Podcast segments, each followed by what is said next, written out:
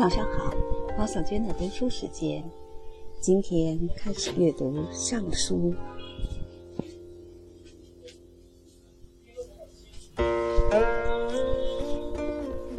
《尚书序》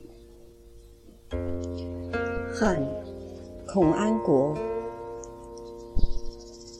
古者伏羲氏之望天下也，始画八卦，造书契。以待结绳之政，由是文及生焉。伏羲神农皇帝之书，谓之三坟。言大道也。少昊颛顼高辛唐虞之书，谓之五典。言常道也。至于夏、商、周之书，虽社教不伦，雅告奥义，其归一窺。是故历代保之，以为大趣。八卦之说，谓之八所。求其一也。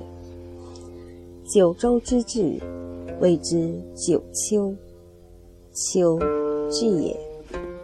言九州所有，土地所生，风气所依，皆据此书也。春秋左氏传曰：楚左史以相，能读三坟五典。八所九丘，即为上世帝王遗书也。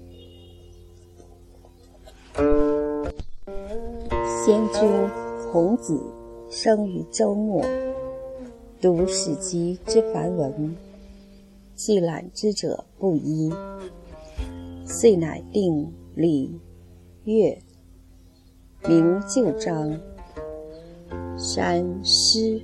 为三百篇，曰《史记》而修《春秋》，在易道以处八所，素直方以除九丘。讨论坟典，断自唐虞以下，弃于周。山夷繁乱，简洁扶持。举其宏纲，挫其机要，足以垂世立教。典、模、训、告、示、命之文凡百篇，所以恢弘之道，世人足以毁犯也。帝王之治。坦然明白，科举而行，三千之徒并受其意。即秦始皇灭先代典籍，文书坑儒，天下学士逃难解散。我先人用藏其家书于屋壁，汉室隆兴。开设学校，堂求儒雅，遗产大游。济南浮生，年过九十，失其本经，口以传授，才二十余篇，以其上古之书，谓之《尚书》。百篇之义，是莫得闻。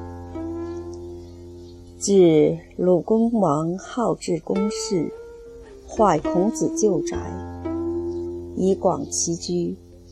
于壁中得先人所藏古文于夏商周之书及传《论语》《孝经》，皆蝌蚪文字。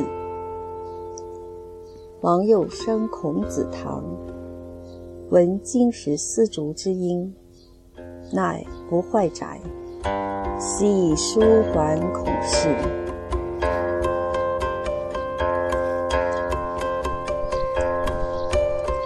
蝌蚪苏肺饮酒，时人无能之者，依所闻浮生之书考论文艺，定其可知者，为立古定，